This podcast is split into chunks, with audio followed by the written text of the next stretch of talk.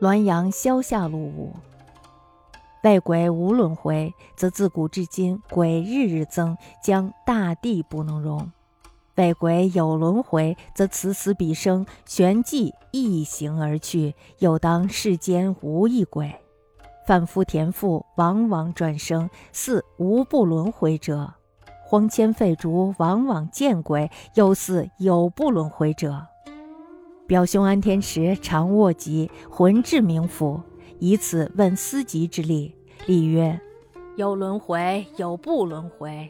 轮回者三途：有福受报，有罪受报，有恩有怨者受报；不轮回者亦三途：圣贤仙佛不入轮回，无间地狱不得轮回。无罪无福之人，听其游行于虚木，余气未尽则存，余气渐消则灭。如露珠水泡，疏有疏无；如鲜花野草，自荣自落。如是者，无可轮回。若有无一魂魄，妇人感孕，谓之偷生；高行资黄，转世借行，谓之夺舍。世皆偶然变现，不在轮回常理之中。至神灵下降，辅佐明时，魔怪群生，纵横杀劫，是由气数所成，不以轮回论矣。天时故不信轮回者，病痊以后，常举以告人曰：“据其所言，乃凿然成理。”我们来说一下这个资黄，资黄呢指僧道，僧人的资服，道士的皇冠，故称资黄。要说这鬼啊不能轮回，那么从古到今，鬼是天天增长，大地就容不下了。要说呢，鬼能够轮回，那么这个死了就是那个生了，转眼之间变换了形貌而去，又应当世上没有一个鬼。做买卖的、种地的，不管男女，往往转生，好像没有不进入轮回的；而在荒野的老坟里，却时常可以见到鬼。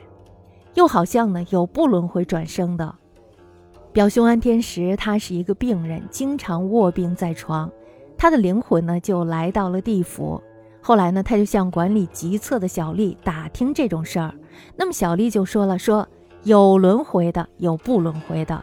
那么轮回的呢有三例：有福的要受到报应，有罪的也要受到报应，有恩有怨的也要受到各自的报应。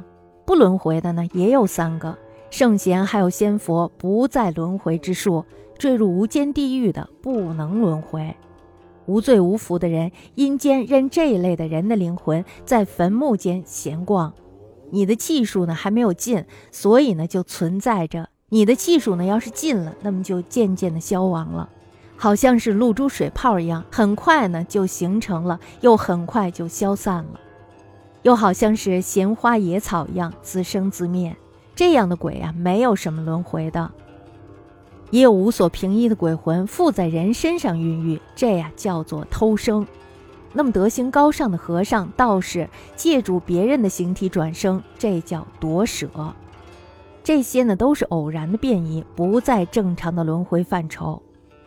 至于神灵下凡辅佐圣明朝代的世事，妖魔鬼怪转世，纵横杀掠，那么这呀都是由气数决定的，不能以轮回来看待。安天石他本来是不信轮回的，但是呢，等他病好了以后，时常呢以这件事儿举例，对别人说：“根据这个鬼官说的，确实是有些道理。”不知道大家觉得是不是有道理？但是我觉得人呀，自始至终都没有办法逃脱这种管束